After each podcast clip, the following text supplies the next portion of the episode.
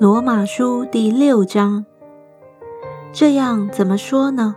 我们可以仍在罪中，叫恩典显多吗？断乎不可。我们在罪上死了的人，岂可仍在罪中活着呢？岂不知我们这受洗归入基督耶稣的人，是受洗归入他的死吗？所以，我们借着洗礼归入死。和他一同埋葬，原是叫我们一举一动有新生的样式，像基督借着父的荣耀从死里复活一样。我们若在他死的形状上与他联合，也要在他复活的形状上与他联合，因为知道我们的旧人和他同钉十字架，是罪身灭绝，叫我们不再做罪的奴仆。因为已死的人是脱离了罪，我们若是与基督同死，就信必与他同活。因为知道基督既从死里复活，就不再死，死也不再做他的主了。他死是向罪死了，只有一次；他活是向神活着。这样，你们向罪也当看自己是死的。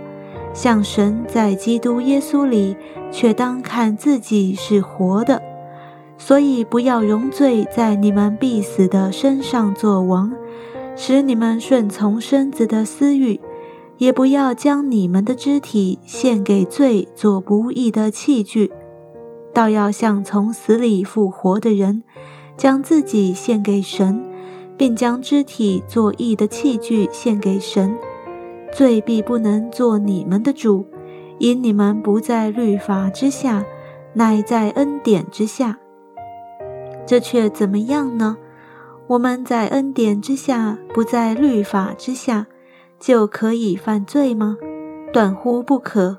岂不晓得你们献上自己做奴仆，顺从谁就做谁的奴仆吗？或做罪的奴仆，以至于死。或做顺命的奴仆，以致诚意。感谢神，因为你们从前虽然做罪的奴仆，现今却从心里顺服了所传给你们道理的模范。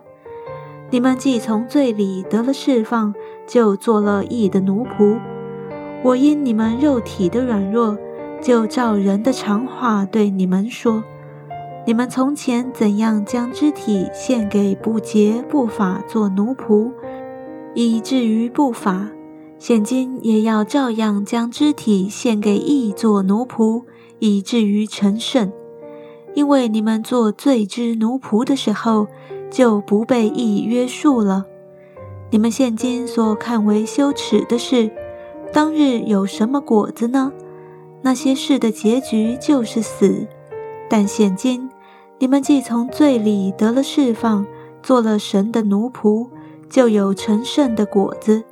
那结局就是永生，因为罪的工价乃是死，唯有神的恩赐，在我们的主基督耶稣里乃是永生。